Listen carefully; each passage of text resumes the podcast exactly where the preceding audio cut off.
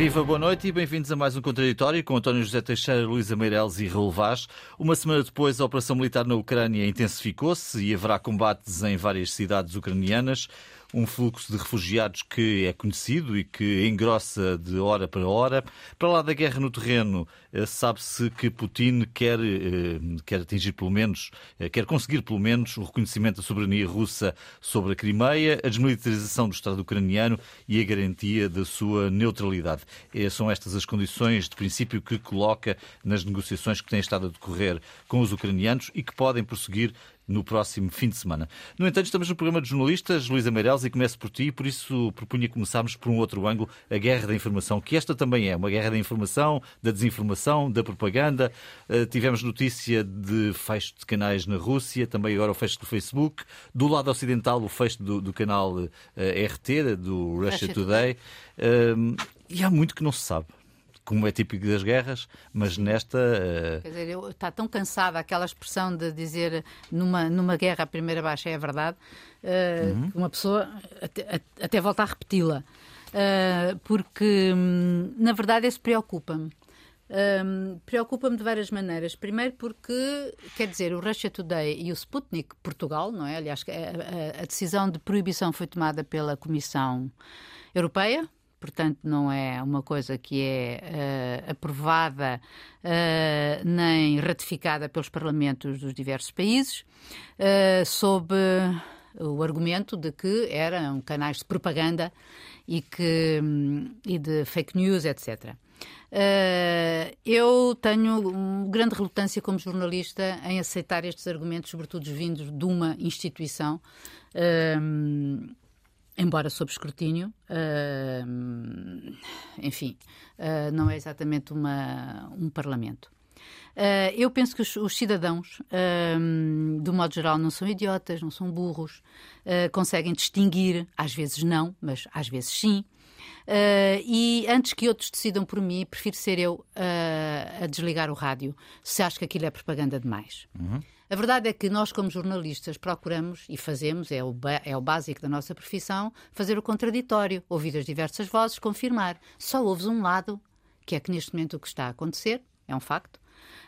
Um, lado ocidental. O lado ocidental, é verdade, é a guerra, a, a guerra da propaganda, a guerra também. A, a guerra também se faz assim, não é? Pela, pela, pela assim. informação. Exatamente. E é, aliás, como vimos no exemplo de outras guerras do passado, foi precisamente assim que caíram várias, que tombaram várias guerras, a começar pela última do Iraque e, para lembrar, a do Vietnã, não é? As, as guerras caíram por falta de apoio em casa. Uh, bom, mas para voltar a este assunto, uh, eu acho desagradável e, e depois porque um, que permitam-me a mim tentar destrinçar. Uh, eu. Uh, porque senão também ficamos um bocadinho iguais aos outros. O que Moscovo, o que a Rússia já fez foi fechar os canais, nomeadamente a, a rádio Eco, Eco de Moscovo e, a, e o canal Dodge TV, uh, que eram aqueles que mais veiculavam a informação ocidental, portanto, que contrariava a informação do Kremlin. Uh, esses já foram fechados.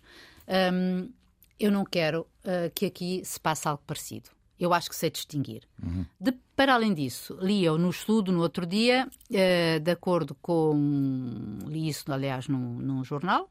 Um, ehm, de acordo com o laboratório de, de observação dos mídias, lá do, do, do, do ISCTE, uh, Gustavo Cardoso dizia que tinha feito uma, tinham feito lá o laboratório deles, tinham feito uma, uma análise sobre o Russia Today e, e não tinham detectado fake news. Na verdade, fake news é diferente de propaganda, não é? Uma coisa pode ser propaganda, outra coisa pode ser fake news. Um, mas a verdade é que acho muito constrangedor e não gostava que, uh, não me agrada que num país livre, uh, em que as pessoas também têm que pensar, um, e desligar o rádio ou mudar de estação, uh, se, se, sejam outros a decidir por mim. Uh, sobretudo porque isto causa-me um incómodo, como eu já sinto o incómodo, de não conseguir saber nada do outro lado. Inclusive é porque Isto não tem nada a ver está... com solidariedade. Sim, inclusive é porque a Rússia está a ameaçar os jornalistas, nomeadamente os ocidentais, uh, até com, com, prisão. A BBC exatamente, acaba de sair. Exatamente, e sim. Uh, a BBC, pelos vistos, não é, acaba de, de, de, anunciar que vai sair da Rússia e, e pelo que se sabe, quando for decretada a lei marcial na, na Rússia, uh, quem pronunciar a palavra guerra uh, ou aquelas palavras que não são, que não, que não seja a tal operação militar especial uh, com que os russos chamam à invasão, designam a invasão, quero dizer, um, pode levar 15 anos de cadeia, não é? Portanto, aquele regime não brinca. Agora, aqui deste lado, eu acho que as pessoas têm acesso a muitas fontes de informação. Nada é. Uh, as coisas não são censuradas. Portanto, isto aqui parece um bocadinho censura prévia. Demais. Uh, Raul. Eu estou inteiramente de acordo com o que a Luísa acaba de dizer. A liberdade de expressão uh, não tem fronteiras, deve ser global. E é evidente, também me incomoda quando o Ocidente para a informação. Eh, no fundo, sele seleciona a informação. Ou seja, a Rússia, nós sabemos o que é, só, só, só, não quer, só não quer ver quem não quer. Sempre foi assim, o tempo do Pravda, o órgão oficial do Partido Comunista uh, Russo, uh, sempre foi assim. Portanto, hoje, no Ocidente, usarmos as mesmas ferramentas que uma ditadura de há muitos anos usa, obviamente não é, não é saudável.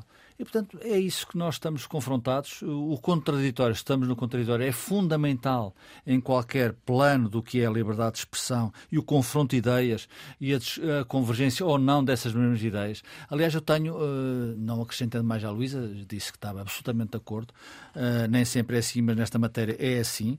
Uh, eu sempre tive alguma relutância nesta ideia muito portuguesa de a equidistância dos órgãos de informação. O que é que eu quero dizer com isto? Uh, em Portugal, uh, os jornais e outras ferramentas de informação acham que não se deve ser de esquerda ou de direita. Sobretudo, não se, quer, não se deve mostrar, assumir essa, essa tendência. Eu acho isso um erro. Acho isso um erro. Nós vamos sempre para dar o exemplo espanhol, que está aqui ao lado e é fácil de compreender.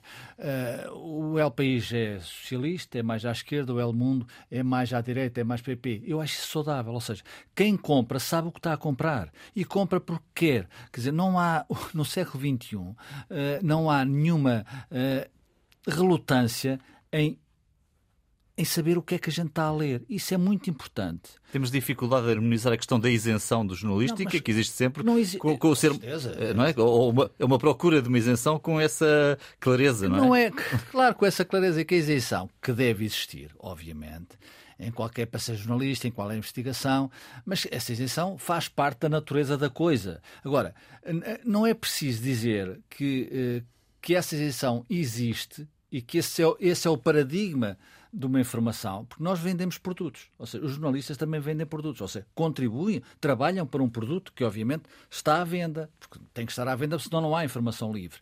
E essa venda faz da informação essa liberdade de expressão. Isso é fundamental. Portanto, eh, aquela questão que é muito portuguesa, sobretudo depois do 25 de Abril, eh, que houve, depois do 25 de Abril, houve órgãos de informação que eram perfeitamente alinhados.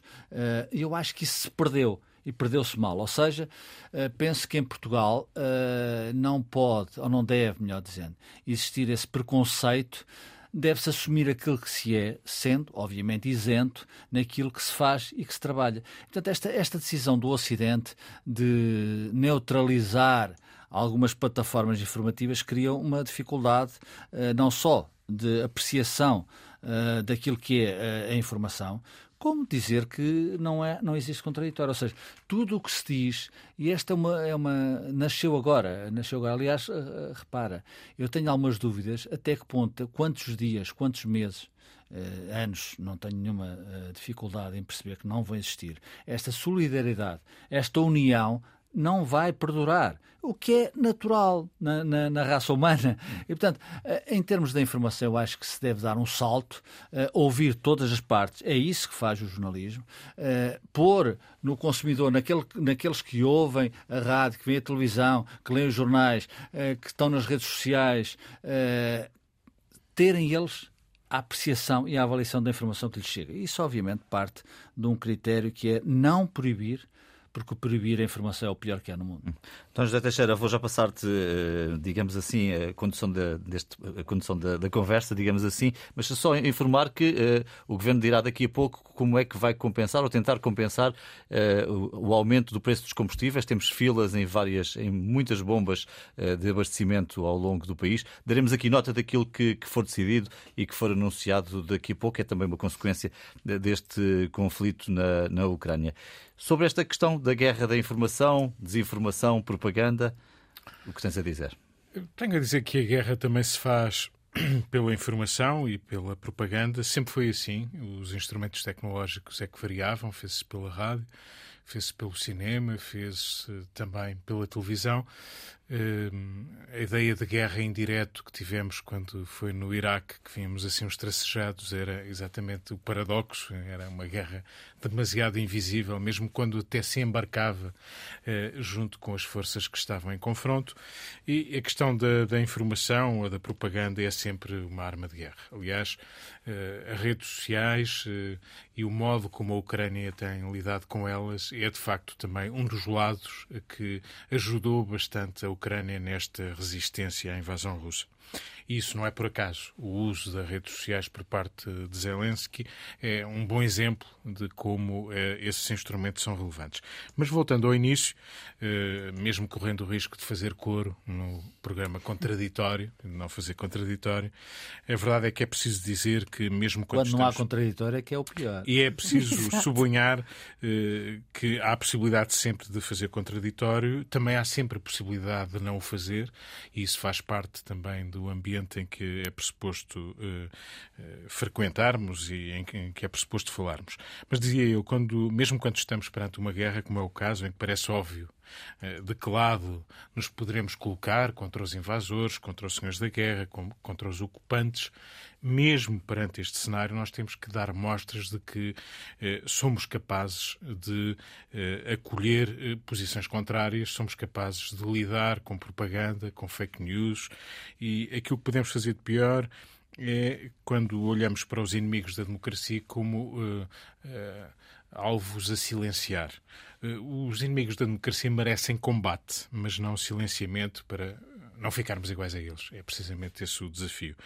Uh, estava a ver uma notícia agora mesmo de que a Rússia proibiu o, o Facebook, portanto, fechou o Facebook, uh, e isso uh, é o equivalente. Se nós, deste lado da Europa ou do Ocidente, quisermos continuar a responder dessa, na mesma lógica, então também vamos fechar redes sociais, por aí também há fake news, propaganda, e, portanto, podemos continuar a ser iguais aos inimigos da democracia. É tudo o que não devemos fazer. Esta foi uma atitude infeliz eh, e, portanto, não, não vale a pena continuar a argumentar muito. Acho que é demasiado óbvio e, sobretudo, é demasiado óbvio para mim, pelo menos, que transportando esta questão para a guerra que, que estamos a assistir ou que estamos a, a, viver. Eh, o pior que pode acontecer neste conflito é que se fechem os canais de comunicação entre as duas partes. E isso é o pior que pode acontecer. Eles estão a funcionar mal, já houve conversações, haverá nova ronda de conversações, não chegaram para parar, suspender sequer a guerra e o conflito. Eh, pelo contrário, a ideia que fica é que ele tem eh, recrudescido, tem aumentado de intensidade.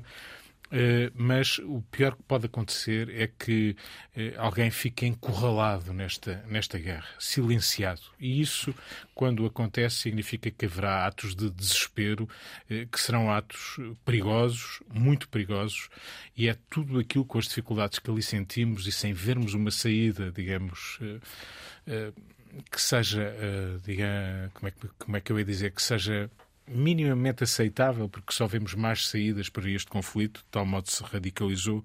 O pior que podemos fazer é andar a silenciar os canais e a, bloqueá-los. Precisamos de falar. Mas onde é que estão essas o, portas? Zelensky tem procurado várias portas, não é? Uh, entrada já na União Europeia, diplomacia. Não, mas é que eu não me refiro a essas portas. Vamos lá ver. Está a funcionar. Essas não existem. Eu, eu, acho que a ideia de que vamos bombardear a Rússia é uma ideia que absurda, não é? Não, isso Sim. não existe, não é? Nós conseguimos uh, bombardear o Kuwait, quando, o Iraque, quando teve a ousadia de ocupar o Kuwait. Mas nós estamos a falar do país de maior, de maior território, do país com mais armamento nuclear, de um dos maiores exércitos que existem na Terra. É disso que estamos a falar. Portanto, tenhamos cuidado quando queremos, muitas vezes, pensar que fechamos espaços aéreos, que vamos bombardear. Isso é algo que não, que não faz sentido, não é racional. Não tem qualquer racional.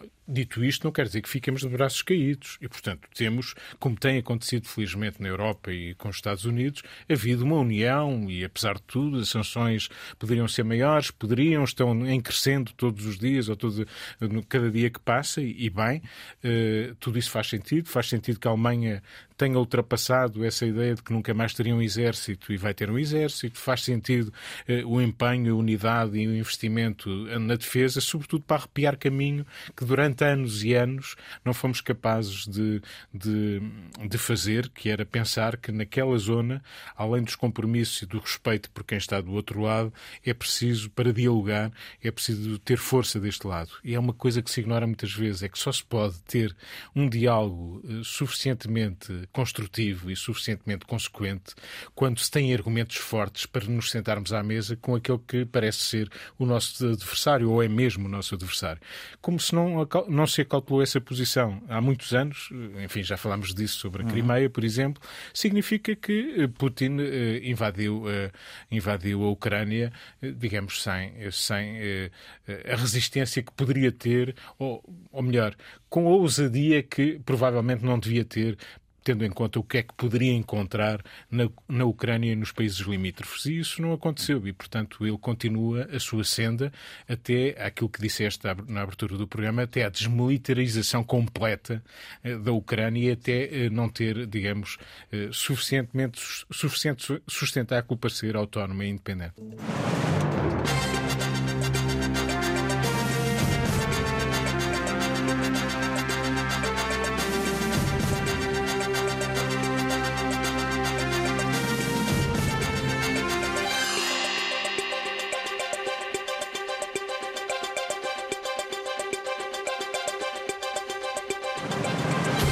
Boa noite de novo e bem-vindos à segunda parte deste contraditório. Naturalmente, estamos aqui a falar sobre a situação na Ucrânia e tudo aquilo que ela implica no resto do mundo. Talvez valha a pena, Luísa, falarmos um pouco sobre aquilo que aconteceu na diplomacia no terreno nestes últimos dias.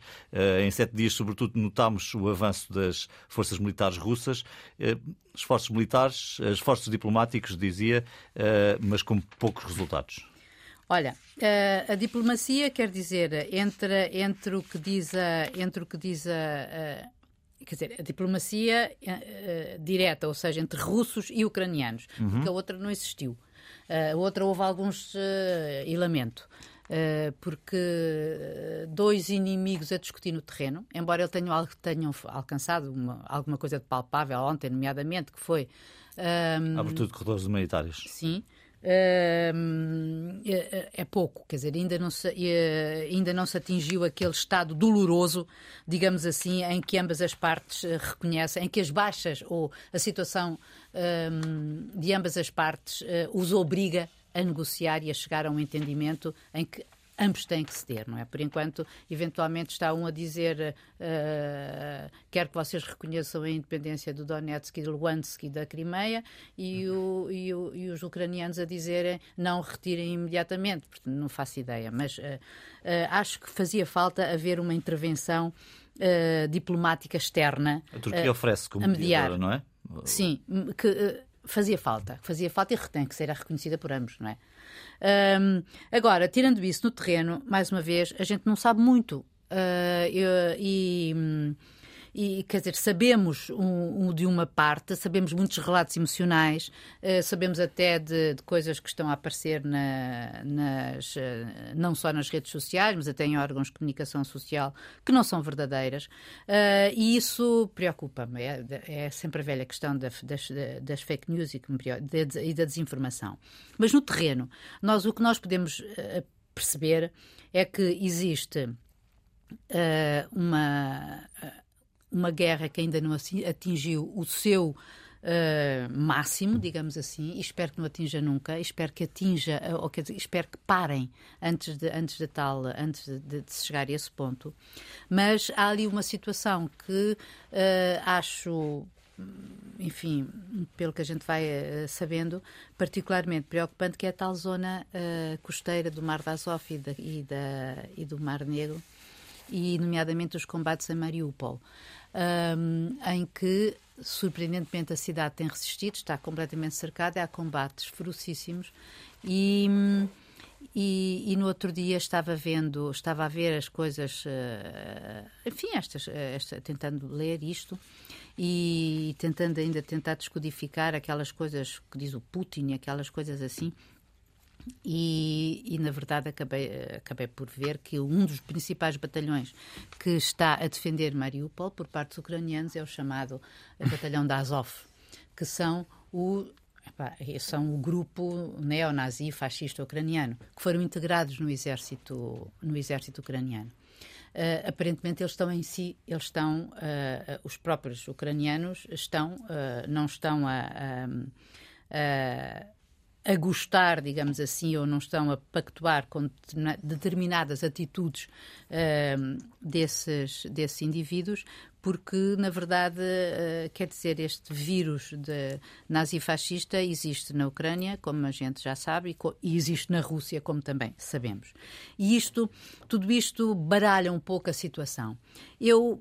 Uh, não creio que, e tenho muito medo, mas espero muito que os russos travem, uh, os especialistas militares dizem que estão a ser mais ou menos, eles estão a seguir uma guerra, uh, eles consideram híbrida, nós não, mas enfim, convencional, mas que no outro dia ouvia o general Agostinho Costa dizer uma coisa muito interessante, que é sobre o conceito estratégico russo, onde ele defende Uh, onde ele, ele o conceito um, que os russos consideram para já como principal inimigo a NATO. Uh, e, portanto, e por outro lado, que, ao contrário da Guerra Fria, em que a última arma era a nuclear, era aquilo que nós vivíamos nesse tempo, eles consideram um, que a, uma, uma, uma, um dos primeiros ataques se sentirem atacados pela NATO uh, será os tais uh, ataques nucleares táticos sobre objetivos muito específicos. E, e que se poderão ser, dizia ele, precisamente as bases antimísseis que estão na Roménia e por onde vai o batalhão, aliás, português, uh, e uh, quando for, e na Polónia. Ele, aliás, dizia: eu, se fosse polaco ou romeno, uh, saía daqueles sítios. Um, isto, um, isto muda a configuração toda uh, das coisas e, portanto, se não há uma intervenção, e já para não estarmos a falar das questões económicas e do gás, como uh, há bocado se falava das questões económicas, uh, como isto tudo é preocupante, eu acho que temos mesmo que temos razão para começar para ficarmos aflitos. Raul. Pois eu penso que, como ouço dizer, de especialistas, os especialistas sucedem a especialistas. É Entretanto, verdade. a Covid já acabou, uh, mas que o pior está para vir. Isso é evidente. Aliás, quem ouve Putin, uh, quando diz, julgo que ontem, que o povo russo e ucraniano só são um só povo. Uhum. Portanto, não há dúvidas nenhumas. Infelizmente, só não vê quem não quer. Também disse hoje que aos vizinhos do lado que não é com eles. Sim, para terem, para terem, para não se esticarem, Sim, normalizar é as com, relações. Não, que não é com eles. Não é com eles até agora. Sim. Vamos ver. Aliás, eu acho que esta, para analisar como é que chegamos aqui, eu acho que isso é que é importante. Porque prever o futuro, o futuro eh, vai ser dramático. Eh, pelo menos o futuro próximo.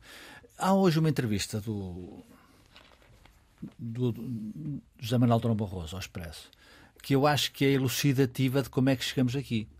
Uh, como sabemos, Durão Barroso foi uh, Presidente da Comissão Europeia durante 10 anos e diz ele que não levamos Putin a sério. Ou seja, ele está a falar do, da Bolsa Diplomática, da União Europeia. Uh, Durão Barroso teve muitas conversas com o Putin no seguimento da, da, da ocupação em 2014 da Crimeia, uh, e, eu acho que, e, e Durão Barroso diz, quer dizer, isto era público, sabíamos, Uh, os jornalistas sabiam disto, ninguém levou Putin a sério. E, portanto, uh, o que vai acontecer uh, é que o Ocidente anda distraído. E porquê é que anda distraído? Enquanto há dinheiro, enquanto se despeja dinheiro e se lava dinheiro na City de Londres, eu a semana passada referi-me a isso, agora há uma, há uma deriva contra os oligarcas, contra os oligarcas. Há sempre algum bem no mal, mas é pouco, é muito pouco. Ou seja, uh... Londres já, já era chamada como London Grado. Exatamente, exato. Não, e era, e era, e era. Onde os senhores Aliás, se sentavam. Uhum. O senhor Roman Abramovich, que provavelmente não é dos piores oligarcas, agora. Português. Português, sim, mas isso é, é português, lituano, é, está a vender tudo. Não, não ao desbarato, porque o lucro do Chelsea, só o lucro é que vai para a Ucrânia. Mas dito isto, é importante nós percebermos que uh, a Rússia tem uma, uma perspectiva imperial. Aliás, Putin, Putin é claro como, é claro como a água ainda agora está a ser absolutamente claro. Quer dizer, não há negociação, não há possibilidade do Ocidente fazer aquilo que não fez. E isto é importante nós avaliarmos e termos consciência disso. Ou seja, as consequências para a Rússia, num povo que está domesticado, que, que, tem medo do seu ditador, um ditador rasca, como eu aliás já referi aqui, mas tem medo. Quem se manifesta, eh, e são 6 mil russos, numa população enorme que se manifesta, e tem essa coragem de afrontar aquilo que é uma ditadura uh, rasca e reles.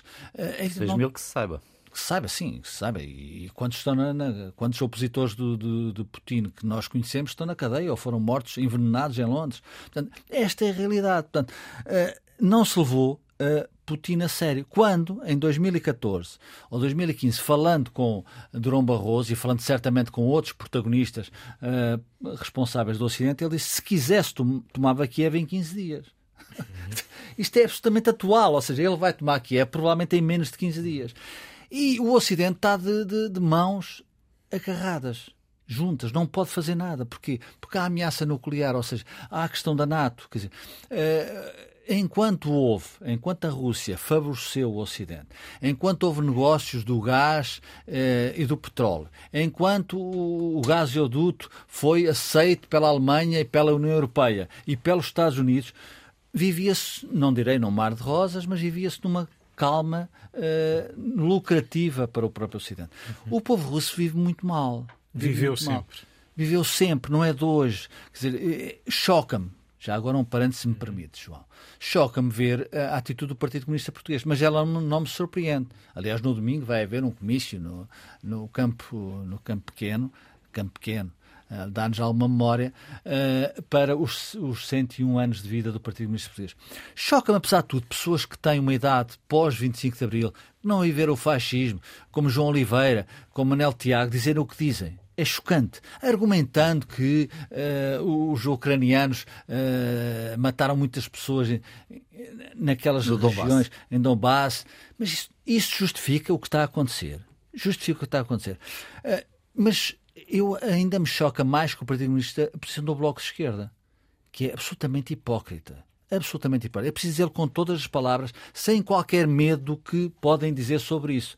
Ver Marisa Matias, que eu era uma pessoa que eu prezava, uh, abster-se no Parlamento Europeu numa, numa condenação uh, à Rússia sobre o que está a acontecer na Europa, na Ucrânia e no mundo, é perfeitamente hipócrita. Portanto, não direi que nós devemos desprezar essas pessoas, eh, que são, obviamente, deputados eleitos, mas devemos qualificá-los e ter uma noção do que isto é na Europa de hoje, no Ocidente. E, portanto, eh, dizer que chegamos aqui eh, é preciso ter a noção de que nós também construímos isso. Nós também alimentamos esta, esta relação e esta consequência. Deixa-me terminar a dizer que ouvi hoje, ouvi esta semana, perdão, uma pessoa como Ben Ecclestone, que foi o patrão da Fórmula 1, é um amigo uh, de Putin, Putin uh, um amigo afirmado e que não tem vergonha de dizer que é amigo de Putin, ao contrário de outros portugueses que uh, são cúmplices de Putin. obviamente há o um negócio da Fórmula 1, foi ele que levou a Fórmula 1 para a Rússia. é evidente que isso, mais uma vez, o dinheiro que manda no mundo, mas dizer que uma coisa muito simples, que é chocante, mas que é verdadeira o senhor Putin fez aquilo que prometeu. Está a fazer aquilo que prometeu, aquilo que anunciou durante anos e durante a, a, decisão de entrar na Ucrânia. Portanto, vai ser assim, vai ser muito mal, uh, mas nós temos, é preciso dizer, o Ocidente tem muito. É fácil culpar Putin, é fácil, comprar a, fácil culpar a Rússia. Nós temos enormes responsabilidades nisso. Porquê? Porque as democracias são difíceis, é verdade, também é preciso as democracias são muito difíceis uh, de gerir, uh, de confrontar as ideias. É muito mais fácil fazer isso em ditadura, mas nós temos que ser uh, absolutamente verdadeiros, sérios e dizer que nós somos também cúmplices de Vladimir Putin. Deixa-me, talvez até um pouco ir mais longe, mais do que cúmplice, eu acho que até fomos, como dizer, cobardes. Eh, Exatamente, é essa a palavra. Quando eh, percebemos uma, com uma clareza que não é eh, dos serviços secretos, dos seus relatórios, a que a elite política tem acesso. É aquilo que é público e que todos nós sabíamos. Há quantos anos a Rússia combate as democracias? Eh, nas redes sociais. Deixa-me só dizer. A Tchénia está aí, quantos anos, ali. Há quantos anos é a Rússia, claro, a Rússia prende claro, os opositores do seu regime? Há quantos anos a Rússia envenena os opositores do seu regime em países eh, fora, de, eh, portanto, fora das suas fronteiras, em países europeus, na Inglaterra, por exemplo? Deixa-me só assinalar que há a notícia de que foi bloqueado o Twitter também na Rússia. Pronto, aparentemente há um bloqueio temporário, vamos ver se é duradouro, mas aparentemente foi temporário já agora Desculpa, para atualizar. A... É, isto acontece há muito tempo. A invasão da Crimeia é em 2014, estamos em 2022, não foi o ano passado. Vamos lá ver, eh, a Geórgia perdeu dois territórios. Eh, em 2008. Eh, há muitos anos, não foi há cinco nem seis. E nós assistimos a tudo isto como se fosse uma coisa. Pronto, temos que nos render a esses ímpetos de recuperação de influência de um, de um Estado que já não é a antiga União Soviética, mas continua a ser a Grande Rússia e quer ser a Grande Rússia. Recuperar pela língua, pela, pelo, pelo lado eslavo da origem dos seus povos, eh, fazer de novo uma grande Rússia, porventura até maior do que a Rússia, mais a Ucrânia, eh, alargando ainda mais, com acesso ao mar controlado em várias frentes e, portanto, procurando eh, uma influência perdida que não corresponde sequer à sua capacidade económica, mas corresponde àquilo que até agora era o seu poderio militar, nomeadamente era e é. nuclear que é, é, o mais perigoso. E, portanto, nós assistimos a tudo isto sem tomar medidas, sem eh, nos eh, defendermos, de, digamos, deste lado. E, e, quando digo defendemos, não é apenas a defesa no sentido em que, se houver um ataque, nós estamos mais defendidos. É que só somos levados a sério e respeitados quando se reconhece força do outro lado. Ninguém, eh, voltamos à mesma questão em relação à Ucrânia. Putin entrou pela Ucrânia porque tinha, sabia que tinha condições para entrar. Tão simples como isso, nem a Ucrânia estava preparada, nem do outro lado havia, havia qualquer condicionamento relevante. Nós estamos perante uma realidade, eh, é bom repeti-lo, muito dramática, sem saída minimamente eh, decente, eh, sem que se vislumbre mesmo até uma saída. Eh, não é preciso construir muitos cenários futuros, basta concentrarmos na Ucrânia e ver o dramático que vai ser destruir um país, destruí-lo na sua capacidade económica, de abastecimento de energia, destruir por completo as suas instalações militares e, ainda assim, eh, eh, verificar que haverá sempre resistência daquele povo, que obviamente não deixará descansar o ocupante eh, no futuro próximo. E isto é uma situação que nunca nos passou pela cabeça, que está aí e sobre a qual nós não sabemos como sair, porque isto é um pouco aquela história, um destes dias, alguém fazia a comparação com a ratazana que numa sala, perseguida por todos e encurralada, de repente para e ataque, porque não tem outra saída. E, portanto, o pior que pode acontecer a Putin... É o próprio Putin que o, que o refere no livro dele. Exatamente. O próprio Putin está um, pode ser colocado ele nesta escreveu tudo. Ele é. escreveu tudo. E, portanto, nada é de excluir num cenário catastrófico que pode acontecer. Esperemos que não, que não uhum. aconteça. E volto a dizer, é importante, apesar de tudo, manter canais de diálogo, mesmo que ele não seja muito consequente e que, eh, enfim, não vislumbremos grandes sinais positivos, mas é importante não deixar encurralada a outra parte, manter sempre um canal aberto. Agora, os cenários que aí vêm, não vale a pena agora, também não. É, para explicar o que acontece, é preciso contar o que aconteceu nestas últimas décadas e olhar para que a Rússia não é um país como outro qualquer, e os paralelos que têm sido estabelecidos não funcionam porque a Rússia é a grande Rússia, mesmo despojada de poder económico, mesmo sempre pobre, mesmo com desigualdades que existiram sempre no seu império, com czares, com União Soviética e politburos, ou com Putin, esta elite dominou sempre e teve sempre uma oligarquia que subjugou um povo que sofreu e foi habituado a sofrer, como continua a sofrer. A única esperança que é a mais difícil é que esse povo e, e alguma dessa elite perceba que também a Rússia está colocada num beco de saída difícil e, que, obviamente, teve para já eh, a única virtude, o Ocidente, foi de unir o Ocidente eh, de uma forma organizada, até ver, mas de uma forma organizada como não acontecia já há muitas décadas. E por isso o historiador Timothy Gartonash, que entrevistámos na RTP há poucos dias, eh, citando Lenin, dizia que há semanas que valem por décadas e o que aconteceu nestes últimos dias, de facto, vale, olhando, basta olhar para a Alemanha ou até para a NATO, eh, vale por algumas décadas de inação e de muita cobardia. Estamos aqui num redesenho do mapa da Europa, na, verdade. Manifestamente. E fica a ideia também que muito daquilo que se vai passar e não só, claro. Da ordem. E, e não só, e da ordem. Uh, mas muito daquilo que se poderá passar nos próximos dias, nas próximas semanas, nos próximos meses, está de facto nas mãos de um homem, o que é.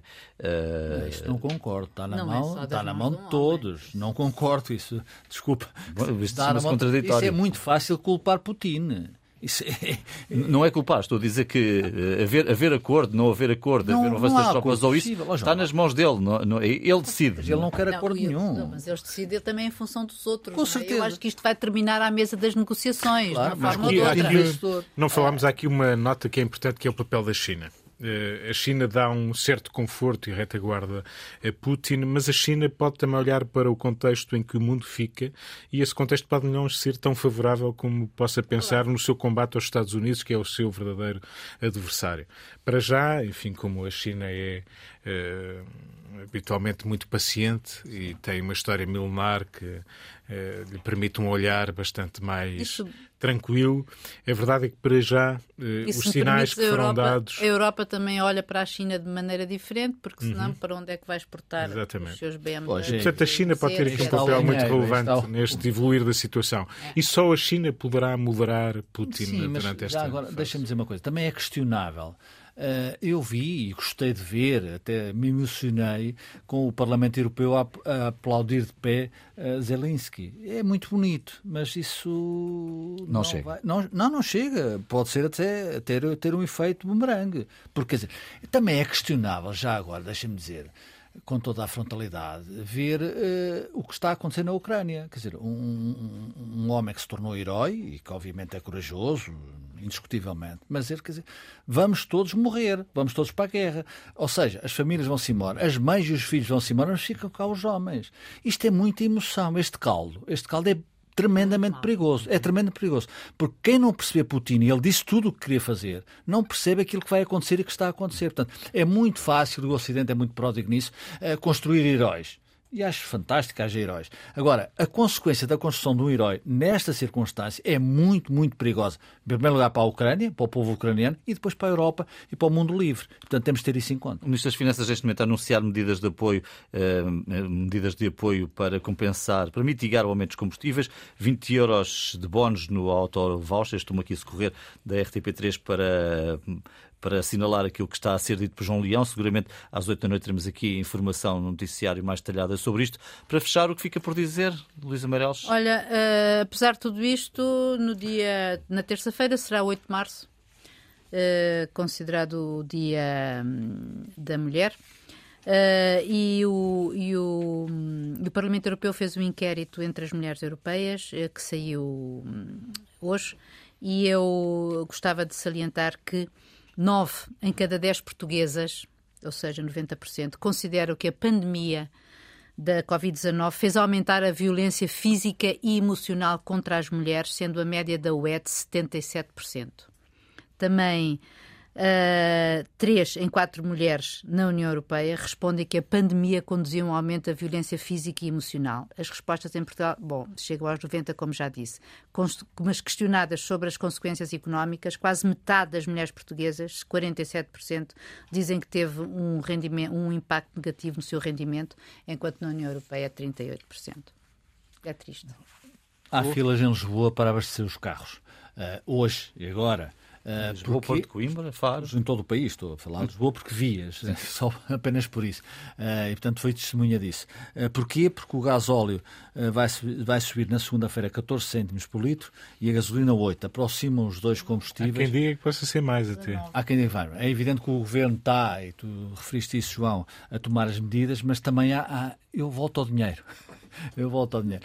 Uh, uma forma, uma consequência normal, o Estado português, o governo português e o Estado vai arrecadar por esta subida, que se compreende pela, pela subida do preço do petróleo, pelo fecho do fornecimento da Rússia ao Ocidente, uh, o governo português vai uh, arrecadar por dia mais 11,5 milhões de euros em função desta subida. Portanto, tudo isto são impostos, tudo isso é dinheiro, tudo isso é o conforto de uma sociedade ocidental que obviamente se tem que preservar, mas tudo isso é muito curto para perceber o que está a acontecer no mundo e que vem a acontecer há muitas épocas, há, muito, há, muitos, há muitos anos. E deixa-me dizer para terminar que, João, não, não ficaria bem com a minha consciência dizer que uh, o Presidente da República anunciou ontem uh, a possível. Uh, a, a, possível convocação num Conselho de Estado, onde vão estar provavelmente ainda Domingos Abrantes do Partido Comunista e Francisco Louçã, o ideólogo desta esquerda que, que é hipócrita, uh, isto não faz nenhum sentido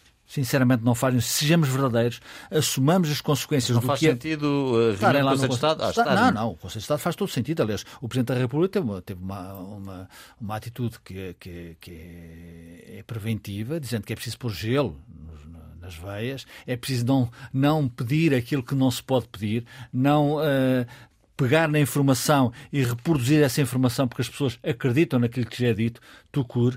Portanto, eu acho que o Conselho de Estado, se uh, é importante que exista, agora não faz nenhum sentido. E é preciso dizer com todas as palavras pessoas são cúmplices de Vladimir Putin tenham assento no Conselho de Estado em Portugal, que é uma democracia liberal. Uma guerra fria exige cabeça fria e esta ainda mais, seguramente. Seguramente. António, António é, Teixeira, o que fica vou, vou recuperar um relatório que foi publicado há não muitos dias pelo Economist sobre o estado da democracia no mundo.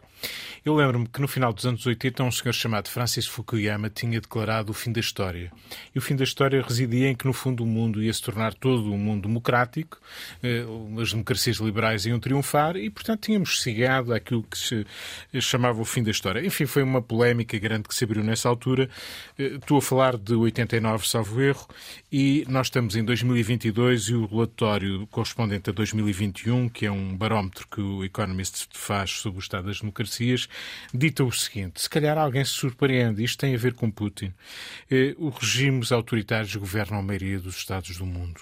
O grande combate de Putin há muitos anos é o combate contra as democracias, a favor das autocracias. Lavrov, o seu ministro dos Negócios Estrangeiros, reclamava ainda há poucos dias o direito a regimes diferentes e ao reconhecimento de regimes diferentes. Isso quer dizer que, nos critérios que têm a ver com pluralismo, processos eleitorais, funcionamento dos governos, cultura democrática, etc., apenas 21 democracias cumpriam estes requisitos no mundo. Vejam como eh, 165 Estados no mundo eram já, já estavam fora disto, já eram É pouco mais de 10%. Pois, é, pouco é nisto que estamos, a regressão democrática. E assim termina o contraditório desta sexta-feira. Voltamos na próxima semana para uma nova edição. Bom fim de semana e boa semana.